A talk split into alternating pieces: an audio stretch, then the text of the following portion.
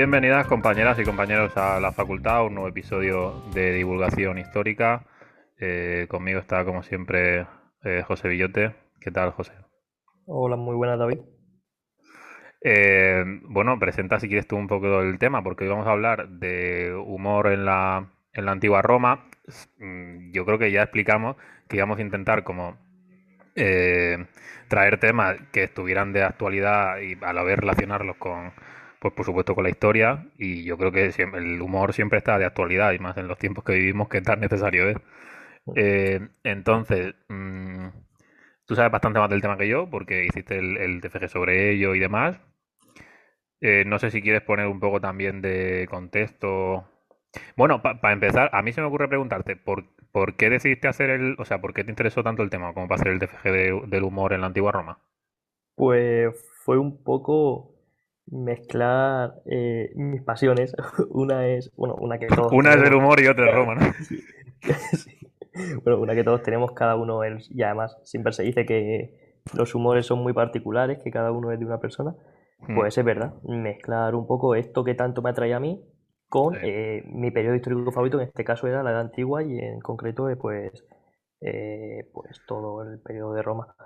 Y bueno, no, te lo digo porque, a ver, en realidad creo que en general muchos tendemos a buscar como un tema que sea interesante, porque creo que estamos ya bastante cansados de hacer el, el, TFG sobre, yo qué sé, ¿sabes? Como temas que sean como muy ortodoxos o algo que tengamos como muy machacado. Pero yo no había leído con muchos, vamos, tampoco había leído muchos TFGs, pero que no había visto mucho sobre, sobre eh, humor y demás, y creo que también será extrapolable a otras en fin, a otras civilizaciones o a otras etapas y demás, y, o sea, puede ser interesante. Sí, por supuesto. Eh, bueno, y bueno, con Roma contamos con la suerte de que conservamos, porque claro, yo mi TFG lo centré especialmente en los grafitos y epígrafes que encontramos en las ciudades de Herculano y, y Pompeya, las ciudades que con la erupción del Vesubio quedan sepultadas y bueno, es un contexto de conservación perfecto y gracias a eso pues hoy tenemos mucho de, de los trabajos que yo usé en su momento para realizar el, el TFG. Y bueno, te contaba, eh, una de las conclusiones a las que eh, este TFG me ayudó a acercarme fue que no somos tan distintos, que nos seguimos riendo de chistes muy similares, además que se basan en... Bueno, similares, algunos es literalmente el mismo, o sea, hay chistes que hacemos ahora que lo hacían los en antigua Roma directamente, o sea, el mismo en latín, evidentemente. Y bueno, eh, luego en muchas cosas, en pintadas, grafitis, que bueno, luego veremos algunos ejemplos, no vamos a adelantar nada, pero nos quedamos con esta idea principal que no somos tan distintos. ¿Has visto también, has visto algunos, es que no sé si esto lo incluyes en el TFG, ¿has visto algunos grabados que hay? Es que es una pena que esto sea un podcast porque al final cosas que solo se puede, o sea, podemos, podemos describir algunos grabados, pero mm, es que hay algunos muy graciosos. O sea, de caricaturas y demás, que pensamos que las caricaturas puede ser algo moderno, y en la antigua Roma ya se hacían caricaturas. Y cuando termine el, episodio, yo invito a mucha gente a que, a que lo busque y tal, porque hay algunas que, en fin, incluso de emperadores y demás, que no sé cómo se atreverían a hacerlo, pero vamos, totalmente ridícula. Bueno, y un poco pues para poner contexto a este fenómeno del que vamos a hablar, el, humor, te traigo las escuelas que te sobre, sobre él. Por un lado, la primera de ellas es la teoría de la superioridad, que pone el énfasis en el gusto malicioso que siente el hombre en este momento en el que intenta quedar por encima de otra persona, lo que Thomas Hobbes llegó a, decir que la risa no es otra cosa que el resultado de una victoria repentina. Por otro lado, tenemos la teoría de la incongruencia, que se centra en el ámbito cognitivo del concepto humorístico, eh, para eh, la que el humor consiste en relacionar dos ideas o situaciones que no cuentan con una clara relación entre sí generando en este modo pues una especie de un sinsentido, una sorpresa que rompe con lo que se espera. ¿Algún ejemplo? ¿Algún ejemplo? Vale, pues... Por empezar con algún chiste. alguna tontería, pero claro, tonterías de esta de que verde y va muy rápido y entonces pues te saltan con una lechuga en una moto, por ejemplo. tonterías de esta es una incongruencia. Vale. Cosa que no tiene mucho sentido. Y luego la última escuela que tenemos, o la última teoría es la de la descargo catarsis, que su argumento base radica en la concepción del humor como un medio a través del cual se descarga la presión y tensión que crea en el ser humano todas las inhibiciones y restricciones sociales a las que estamos acostumbrados. No voy a poner un ejemplo de esta. Vale, vale. creo que nos hacemos una idea. ¿no? Sí, creo, esa quedado clara. Escenas. Eh, quizás podríamos incluso relacionar con lo que decimos que es el humor negro. Sí, de hecho, a ver, también está el tema de que eh, yo cuando estaba echándole un ojo, pues algunos, o sea, ya no algunos, algunas menciones, hay apodos, por ejemplo, y hay, hay un montón de formas de, de, de humor en la antigua en la antigua Roma, pero hay que luego mencionaremos algunos libros en concreto que son como una recopilación de lo que podríamos llamar chistes, eh, eh, pero que muchos de ellos, desde el punto de vista actual, los podemos considerar, sobre todo machistas, que yo creo que es donde más hay. Sí. Pero vamos a ver, o sea, tenemos que situarnos en la época en la que estamos y salvar pues los anacronismos y demás. Pero es verdad, no, te lo digo porque puede ser que un, un chiste en una etapa concreta eh, sea como, o sea, sea algo totalmente normal y a día de hoy, siendo machista, lo podamos convertir en humor negro, por ejemplo. Correcto. Sí, pues sí, hay muchos ejemplos similares que podemos encontrar en la antigüedad y seguramente algún ejemplo comentaremos luego. Pues si te parece, pasamos un poco a, introducir lo que va a ser, lo que queremos que sea el argumento principal de este podcast, que es el mundo de los grafitos, eh, mm. Epigrafía y bueno, y es que pues, todos sabemos Siempre desde el punto de vista humorístico. Correcto. Correcto. O quizás que en un origen no tengan un punto humorístico, pero que por nosotros considerarlo algo quizás tan propio como nuestro como puede ser el cuidado con el perro. Luego nos vamos a, por ejemplo, la casa del poeta trágico en Pompeya y tenemos el Cabe Canen, que es lo mismo, cuidado con el perro. Ya. Su origen he visto, he visto que en el, TFG eh, distingues, por ejemplo, entre los que sí tendrían una, eh, finalidad humorística, es decir, que sí ya tienen esa intención, y, los que no. O sea, en los que no, entiendo que son como eh, pues epígrafes o grafitos que desde el punto de vista actual sí nos pueden hacer gracia o sí podamos considerar humorísticos, pero que en la época no se hicieron con esa finalidad. Correcto, puede ser un aviso, me viene por ejemplo, a la mente y luego veremos un ejemplo. Eh, cuando una persona se enterraba ponía, parecía común en la época, pues claro, tú ibas por el camino, los cementerios estaban a las afueras de las ciudades, hmm. pues si te daba un apretón o tenías una necesidad, Así. te ibas detrás de la tumba. Y en muchos epígrafes sí que pone eh, como maldiciones o implicaciones. Ah, para gente que, que, defecaba allí. Claro. Sí, sí, sí. Luego veremos algún ejemplo de esos muy buenos. Y es que, bueno, en verdad tenemos la mm, concepción eh, de que el humor es algo muy, muy, nuestro o incluso el mundo de las relaciones sociales, la sociabilidad en general, eh, ahora con el tema de las redes sociales. Sí. Prácticamente las paredes y muros de las ciudades antiguas, ya sean en espacios públicos o privados, han sido testigos de, estos, de esta sociabilidad de, sus gentes. En general, de la expresión de los sentimientos que cada persona deja por, deja reflejado cuando, cuando camina o cuando o cuando Sí, cuando visita algún sitio o, dejar un candado en un puente eh, en Roma o en París. Por ejemplo. O poner, yo qué sé, el nombre de tu pareja y el tuyo y hacer un corazón y grabarlo en cualquier pared, ¿no? O sea, esto al final podrían ser los grafitos de la actualidad, ¿no? Hmm. Sí, y bueno, pues nos dan una serie de información también muy valiosa que quizás no salga en los grandes manuales de nombres y sucesos, pero sí nos ayuda para comprender, para tener una visión más holística de cómo es eh, un día a día en una ciudad romana que podríamos encontrar si, nos, si pasemos por, por alguna de estas ciudades.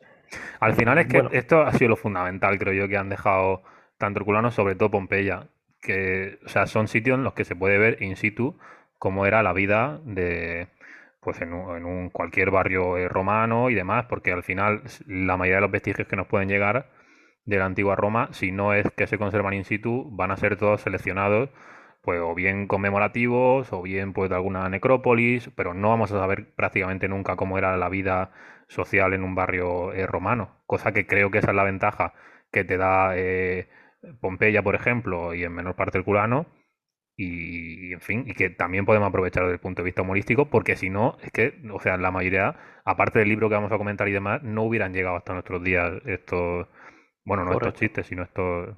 Eh, sí, sí bueno, estos mensajes que, que tienen una mm. intencionalidad de que al fin y al cabo otra persona que, que, lo lea pues interactúe con ellos, ya sea bien respondiendo el mensaje como veremos en algún caso o mm. en su propia cabeza pensando pues oye mira este que majo que pone aquí que quiere mucho a su prometida, por ejemplo. Ah sí, o sea también hay de parejas que ya se escriben y se... Sí, sí, sí. Y gente que contesta. Ahí recuerdo uno muy bueno que era mm, no sé quién arden deseos de volver a encontrarse con Ah, su no sé qué. Sí, sí. Y un vecino, imagino, de ahí, eh, responde, pues los vecinos van a tener que salir a sofocar este incendio, no vaya a ser que se propague por las casas. Algo muy bueno. Como, como cuando pones un cartel en el ascensor, ¿no? Y, y te contestan los vecinos con cualquier tontería. plan, Claro, Joder, sí, sí.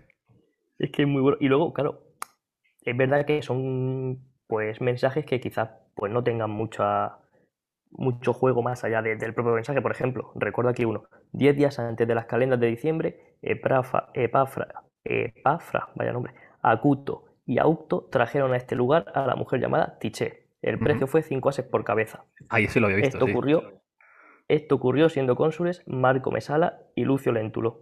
Sí. Es decir, un mensaje que a priori nos tiene nos permite emplear un modo de datación fuera de los convencionales.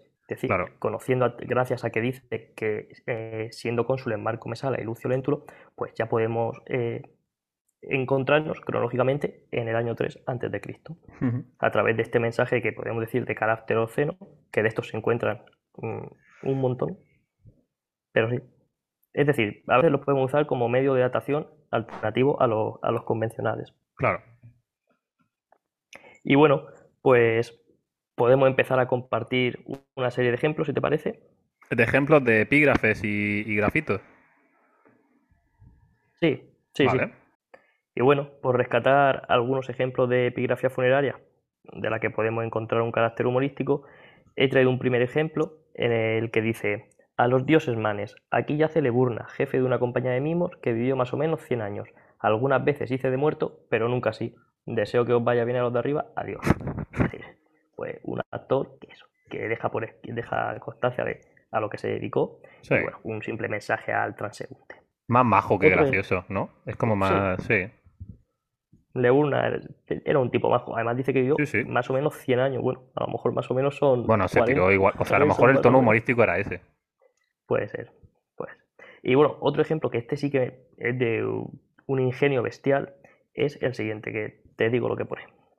Ves aquí el sepulcro de, Ur- de Urtica, fuera cagón, eh, en relación al- a lo que ya hablábamos antes de... Ah, vale, a lo de defecar en los. Ah, Claro, vale. claro.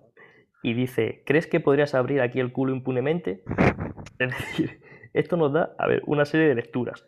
Primero, lo que ya hemos comentado, que debía ser una constante el hecho de que los viandantes Hombre, una serie de lecturas. Yo creo que. Bueno, a ver, hay una clara. Sí, Hay pero es que una obvia, sí. es- bueno, de hecho, en obras como en la de Petronio ya se hace alusión a esto de que los viajeros, de hecho, cuando es cierto, se es está haciendo su mausoleo este monumental, Hmm. dice de poner a dos guardianes para vigilar. Eh, bueno, Para que no abonen la tierra, ¿no? Efectivamente, para que no Vale. la tierra. Para que no hagan una de esas tres cosas vitales que hay que hacer antes de morir, ¿no? Plantar un árbol, tener un hijo y escribir un libro. Vale. Y bueno, lo, Vale. lo especialmente bonito de este mensaje es el, el nombre, Urtica, puesto que parece creado expresamente para este momento porque no lo vamos a volver a encontrar en la onomástica romana y su significado, que bueno, Ah, Urtica no existe. O sea, no es, no es ningún nombre, no lo volvemos a encontrar en la onomástica romana Ah, y su significado es ortiga. Es decir, Ah, claro. lo que puede ser una relación a la planta que se encontraba alrededor de, este, de esta tumba Mm. y que sería el castigo para el que defecase en ella. Es decir, Bueno, que si ya sabemos la planta lo que pasa con ella. Claro. Sí, claro, bonito, bonito no es. No, no. Y luego hay, hay algunos en, en relación al propio nombre también del fallecido, y creo que aquí también me vas a comentar tú un par de casos que tenemos, ¿verdad?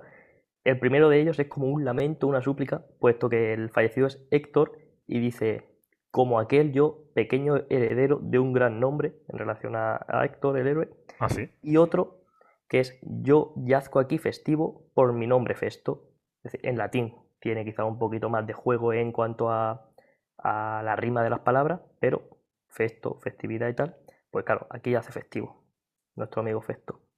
Y te dejo a ti ahora que comentes algunos ejemplos que has encontrado, ¿no?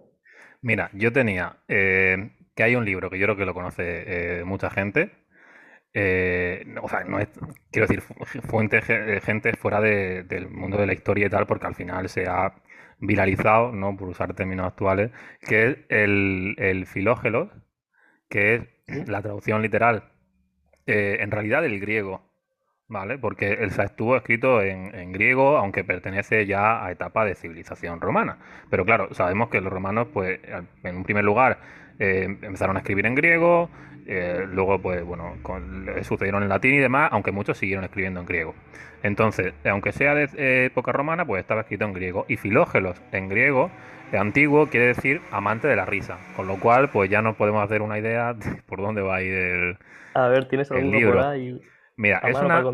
Literalmente, el libro es una recopilación de chistes como se podría hacer actualmente. O sea, además que el formato y la forma y demás en la que está eh, recogido en el libro, o sea, esto lo podrían haber hecho eh, el año pasado para regalarlo en Navidad y leer en la cena de Navidad pues los chistes que a uno le, dé la gana. Entonces, a ver, mira, hay chistes de todo tipo. Hay algunos que son machistas y misógenos.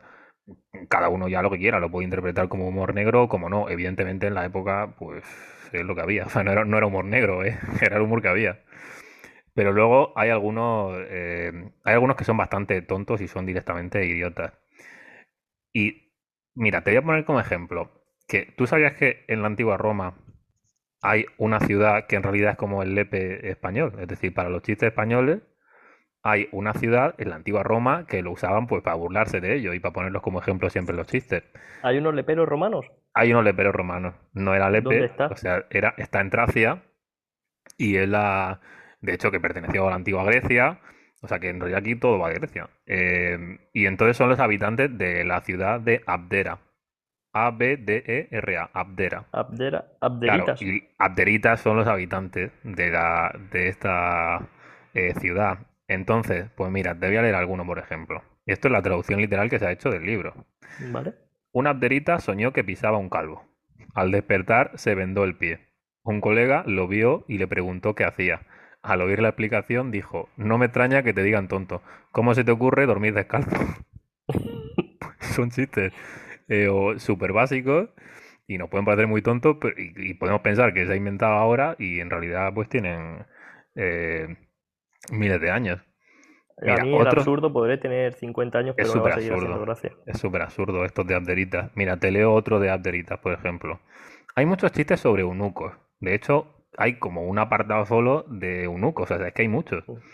Entonces, mira, eh, pues una apterita, es que cuando ya lo estás leyendo y ya lees apterita, esto es como escuchas cuando lees, o sea, ya sabes de qué va el chiste. Dice, una apterita vio a un eunuco hablando con una mujer y le preguntó si era su esposa. El eunuco contestó que era un eunuco y por tanto no tenía mujer. Y el abderita preguntó, ah, entonces es tu hija. Bien relacionado, la verdad. Muy bien relacionado, la verdad. Tenían bastante ingenio. Y luego, eh, sabes tú que, vamos, que además tú te has encontrado un montón de ejemplos también, se meten bastante con los filósofos.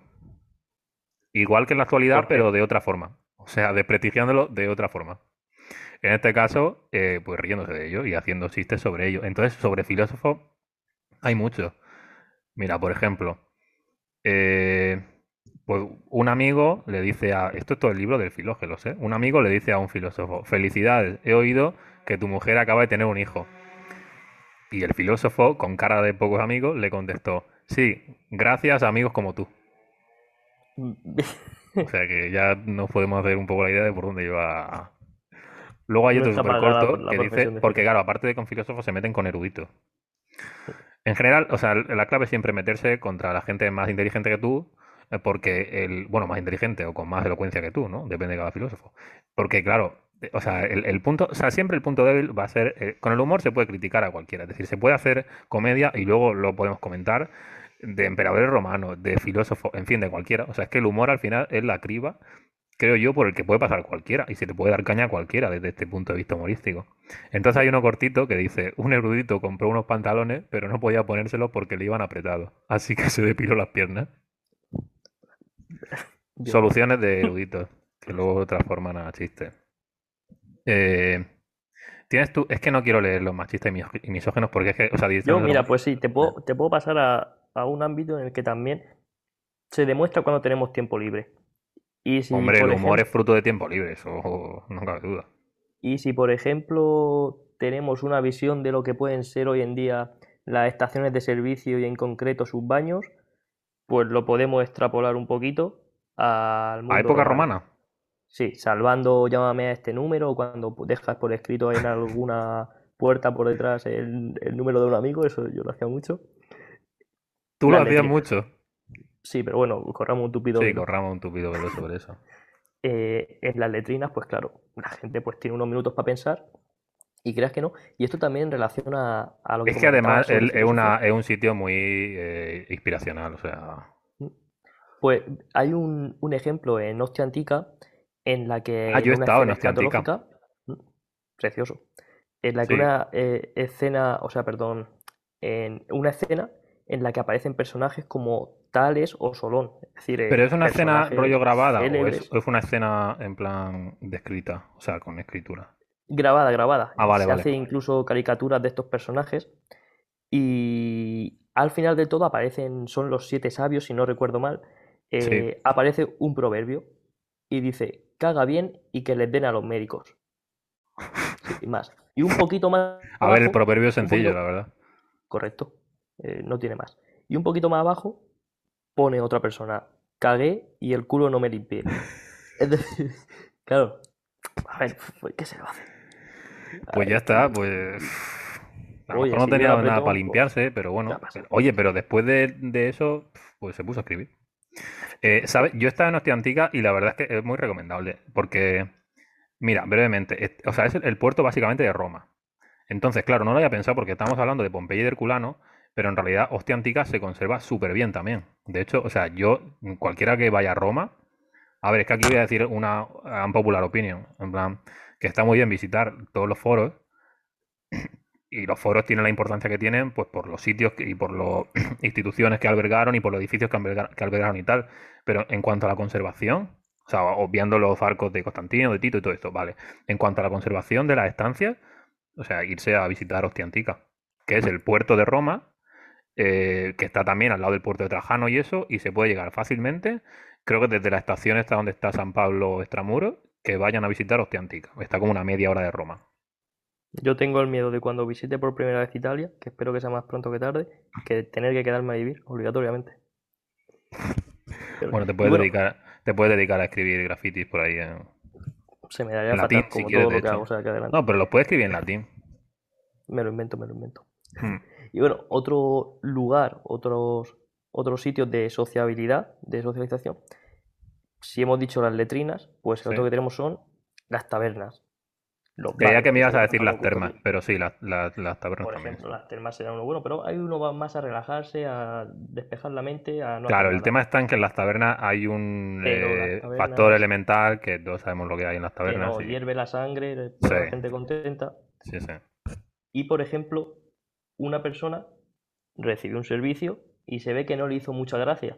Y al salir dejó por escrito, cuando me hacen las cuentas, Batacaro, yo te daría por detrás a lo que lo acompaña el dibujo de, pues, un falo. Efectivamente, y es que los falos... Ah, pintaban, pintaban pollas también. pero claro, ah, hay que tener la doble interpretación. En este caso, creo que poca interpretación hay, es decir, sí, te por detrás. Tenemos otros ejemplos, como en el de, una, el de un horno, al lado de un horno, encontramos escrito Ic habitas felicitas, es decir, aquí tiene su morada la felicidad, a lo que lo acompaña eh, el relieve también de un falo, pero en este caso sería una connotación apotropaica, es decir, un símbolo para atraer la buena suerte y que el hmm. negocio funcionase. Es distinto al ejemplo que hemos comentado anteriormente. Hmm. Y bueno, y una actividad que se realiza mucho en las tabernas es jugar a los dados. Sí. Y en este caso nos encontramos pues un poquito de todo. Eh, mensajes que incitan a ello, como uno que dice cazar, bañarse, jugar, reír esto es vivir, no le falta razón al hombre. Ostras. Pero también tenemos mensajes que eh, invitan a lo contrario. Por ejemplo, un mensaje que traducido sería: Los partos han sido aniquilados, los britanos conquistados, seguid jugando, romanos. Bueno, esto a lo contrario, ¿no? De hecho, está eh, incitando otra vez la eh, seguir jugando, en este caso a los dados, en relación a las conquistas, a las batallas, puesto que han aniquilado a los partos, han conquistado a los britanos, o sea, es como a qué quieres que te gane, ¿no? Como lo de soy romano, a qué quieres que te gane, ¿no? Eh, como España, los deportes. Exactamente, sí, sí. Tal cual. Ostras, está bastante bien. Ese era el marca de la época. Eh, ¿Sabes que había también algunos, eh, o sea, por eso yo decía antes que había mofa directamente a los emperadores, o sea, el, humor no, no, discrimina a nadie. Aquí hacemos mofa de, de, de todo, incluso de los emperadores romanos. Entonces, mira, los emperadores pues tampoco se libraban incluso de apodos burlescos. Por ejemplo, cuando Tiberio era todavía un soldado, se burlaban en él en el campamento haciendo un juego de palabras con su nombre. Él se llama eh, Tiberio Claudio Nerón, pero lo transformaban en un jocoso Viverio Caldio Merón, con el que se aludía a su condición de bebedor y además al gusto que tenían los romanos por el vino caliente, de ahí el calidus, y a la no menor afición por el vino puro, sin mezclar, que era el merum, de ahí lo de merum. Vamos, que Tiberio era un borracho en el campamento donde fuera. Le gustaba levantar el codito. Sí, era deporte ahí en Roma. Y luego, además de con Tiberio, pues los soldados que eran especialmente dados a, las pullas, a lanzar pullas, incluso en momentos de solemnidad, como sabes que en Roma era muy común hacer los desfiles triunfales después de una victoria. Pues mira, por ejemplo, en el triunfo que celebró eh, en el año 46 a.C., Julio César tuvo que aguantar las la bromas de sus soldados que cantaban allí en Roma, ciudadanos, guardar a vuestras mujeres, traemos al adúltero calvo, aludiendo a su disoluta vida como, como general. También circularon burlas sobre su eh, acentuada calvicie. O sea que lo de reírse de los calvos mm, no es algo actual. no falla, en ¿eh? antigua Roma es que es una cosa que yo creo que no... A lo mejor con los cristianos y los monjes iban tonsurados, pues no se metían mucho, pero exceptuando eso, o sea, yo creo que se han reído de cualquier calvo de la historia. Eh, entonces, circularon también bulas sobre esa calvicie y se hicieron alusiones maliciosas mm, sobre, pues, bueno, relaciones que mantuvo con el rey de, de Bitinia. Entonces se decía, César sometió a las Galias, Nicomedes sometió a César, jugando un poco con el doble sentido de someter, que en realidad significa poner debajo, haciendo alusión pues a lo que todo el mundo eh, imaginamos. Pues sí, nos imaginamos. Pues esperamos que se lo pasase muy bien los dos. Y luego, ¿sabes que Mira, por seguir mencionando, por, además de calvos, es que se, hacían eh, chistes y hacían bromas absolutamente mm, con todo el mundo. Por ejemplo, el emperador Augusto eh, tenía, a priori, o según nos han llegado por las fuentes, tenía un gran sentido del humor.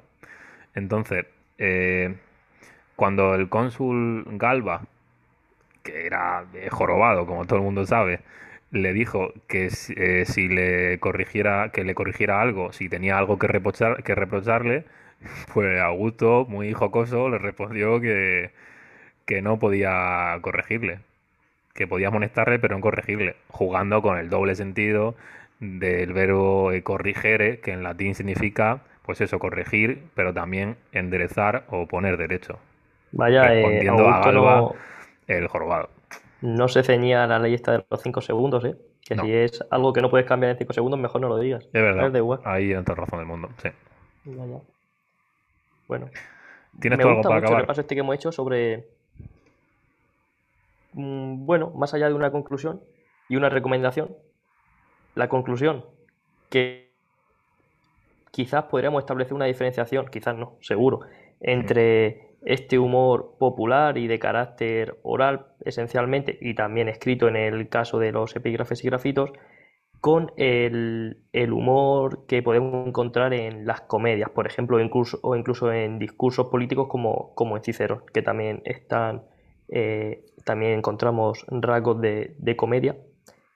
Una última faceta que también se podrá comentar sea la de las elecciones eh, locales, Mucha gente dejaba por escrito sus mensajes y una forma de difamar al contrario era, por ejemplo, un grupo social podríamos llamar los bebedores, los jugadores de dados, grupos que quizás su consideración pues no sea la mayor, pues recomendaban el voto para X, para X eh, candidato.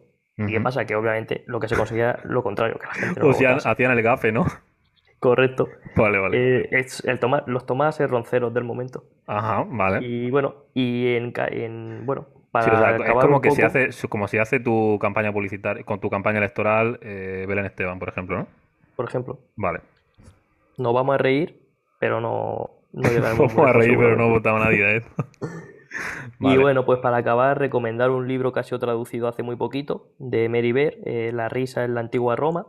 Luego el título es más largo, pero bueno, con eso se puede buscar ya. Además, también, o sea, está primero en inglés y ahora lo han traducido al español hace poco, ¿no? Correcto, yo, claro, si yo cuando hice, ah, eh, la traducción tiene medio año, porque yo cuando hice el TFG hace ahora justo un año, aún no estaba en, en español. Lo tuve que ver en inglés, bueno, pidiendo ayuda a mi hermana, que es una santa, de aquí le agradezco enormemente, y luego a es verdad que sabe bastante inglés, sí. los traductores online. ¿Sabes? Mira, te voy a mencionar un último caso, porque me ha hecho mucha gracia, me acabo de acordar de uno, que es un caso que a priori, o sea, intentó ser eh, hilariante en su momento, pero terminó siendo más serio de lo que esperaban ellos, pero que desde ahora sí nos puede parecer bastante gracioso. Mira, te lo voy a contar. Vamos a ver. En el 192 después de Cristo, el historiador, el conocido historiador de Dion Casio, estaba en el Coliseo con otros colegas senadores eh, cuando el excéntrico emperador cómodo, o sea, es que esto tiene, esto tiene un montón de componentes. Está Dion Casio, está el Coliseo y está el emperador cómodo. O sea, espérate a ver cómo termina esto. El emperador cómodo, que actuaba en la arena, mató un avestruz una avestruz en Roma. O sea, esto tiene todo. Le cortó la cabeza y se dirigió hacia ellos explicando mediante gestos amenazadores que podían acabar igual que, que el avestruz. Entonces los senadores, creo que no sé qué, le haría tanta gracia que bueno, les provocó tal hilaridad y tal risa que estuvieron a punto de echarse a reír delante del emperador cómodo, ojo. Entonces, para evitarlo, se cuenta que Dion Casio empezó a masticar hojas de laurel de su propia corona y que sus compañeros se, se limitaron a hacer lo mismo. Para contener la risa, pues, ¿sabes? o sea, lo primero que tenía a la mano para morder era la hoja de laurel de su corona. Tú imagínate a cinco o seis senadores comiendo hojas de laurel en el público, pues en el centro de la arena, cómodo, con una cabeza de avestruz, amenazando a los senadores. Me recuerda un poco, esto no ha pasado a todos, cuando estás en clase y de repente la profesora dice, el siguiente que se ría lo he hecho, no sé qué. y te gira y ve a tu amigo con una cara. Sí, sí, sí. Pues imagínate la cara de estos cinco. Y es ahí en el centro de la arena estaba cómodo con una cabeza de avestruz amenazándole, ¿sabes? Que todos conocemos, bueno, por lo menos la, eh, tradición que ha seguido cómodo. O sea, o la fama que se le ha dado. Eh, una cosa además que, que me hace mucha gracia con emperadores a los que se les ha tachado de locos, como Cómodo, Calígula, y que luego han sufrido una O sea, yo creo que Cómodo, Calígula, Nerón, por supuesto, Nerón también. Son como los tres más. Sí, es como que, sí, alrededor de ellos surgen muchas historias también que luego, claro, tendríamos sí, pero es que si te fijas también, yo creo que son los que más se viralizan, su, o sea, los que la gente un poco, a ver, aparte de Augusto, Julio César y estos, son los que la gente más conoce. No tienes que irte nada más que a la serie que serie documental que hizo, eh, bueno, no sé si la hizo Netflix, pero está en Netflix, esta de, del imperio del imperio romano. Sí, la conozco. Vale, pues tiene, creo que tiene como, es que a lo mejor me equivoco, pero tiene como tres temporadas. Yo es que la vi, pero hace bastante tiempo. Tiene como tres temporadas y tiene una de Julio César, pues por la magnitud que tiene Julio César, evidentemente. Aunque no fue emperador en realidad, pero bueno. Y luego tiene a. Creo que son Nerón y Cómodo, me parece. O sea, creo que Calígula no. Es que no sé si era Calígula uno de los dos. Bueno, entre Calígula, Nerón y Cómodo dos de esos había, ¿vale? Dentro de los tres que eran junto a Julio César. Entonces, vamos a ver, o sea, es que no había emperadores más importantes que Nerón, Calígula y Cómodo, pues evidentemente, lo que pasa es que, pues por la tradición, pues, y por lo que nos ha llegado y la fama que han ido cogiendo, también por los historiadores que escriben en su propio momento, pues han cogido tal fama, que son los que más se han viralizado hoy día. Pero bueno, hoy hemos venido aquí a echar unas risas con el humor Roma. Yo creo que alguna hemos echado. Y sobre todo eh, lo que esperamos siempre que es despertar la curiosidad de la gente que nos escucha Exactamente. y si quieren bien ya sea buscando por su cuenta o incluso a ver si al final aquí no sé el tiempo que haremos estado pero media hora. Pero si podemos incentivar la curiosidad de alguien y acercarle temas que a lo mejor no conocían porque no, a lo mejor no conocían que existía el, el filógelos o, esos grafitis que hemos comentado pues si se quieren acercar a ello y buscar algo más hemos recomendado el libro de de Meribert. de Meribert está en inglés o en español quien quiera leerlo y es que tampoco hay mucho más en realidad para recomendar. si a alguien le interesa mucho, mucho, el tema. artículos sueltos. Claro, si a alguien le interesa mucho, mucho el tema, pues que coja el libro de Meribert y que coja la bibliografía de ahí y que se interese por buscar más. Pero vamos, es un tema súper interesante. Pues de hecho, yo creo que no descartamos que lo podamos traer el humor en, otra época histórica, en algún momento. De, Estaría muy chulo. Sí. Mira, pues si quieres, terminamos recordando que eh, esto sale eh, hoy que es 6 mm. de julio. Correcto. Miércoles, a partir de ahora hemos pensado sacar, porque hemos visto que, bueno, y también aprovechamos para agradecer que el primer podcast, sobre todo, de... Porque la entrevista al final sabíamos que más o menos iban a funcionar, porque son gente bastante interesante. Y invitamos a escucharla. O sea, hemos entrevistado ya a José Luis Villacañas y a, y a Udal Carbonel. O sea, apaga ¿no? Que son top prácticamente en España en su materia. Pero es verdad que luego el podcast que hicimos, el primer episodio, funcionó súper bien. Sino que lo Cierto es que nos tornamos quizás mucho, que fue muy largo, pero bueno, intentaremos. Lo vamos a hacer un poco más cortito. Pero bueno, eso, lo que iba diciendo, que, que vamos a hacer como uno cada dos semanas. Y luego entrevistas también van a ser uno cada dos semanas y se van a ir alternando. Entonces, este mes, yo creo que ya pusimos por redes sociales que, bueno, esto sale hoy 6 de julio, la semana que viene, el miércoles, siempre 5 de la tarde, sale una entrevista a Laura Sam, que es una chica, eh, pues poeta y rapera, que es una máquina en lo suyo, además con spoken word y tal, o sea, lo está petando la chica, y yo le recomiendo a todo el mundo que se mire la entrevista y tal. Y entonces vendremos ya el lunes siguiente con otro episodio de divulgación histórica que aún no adelantamos lo que es. Correcto, dejamos el, el suspense. Exactamente.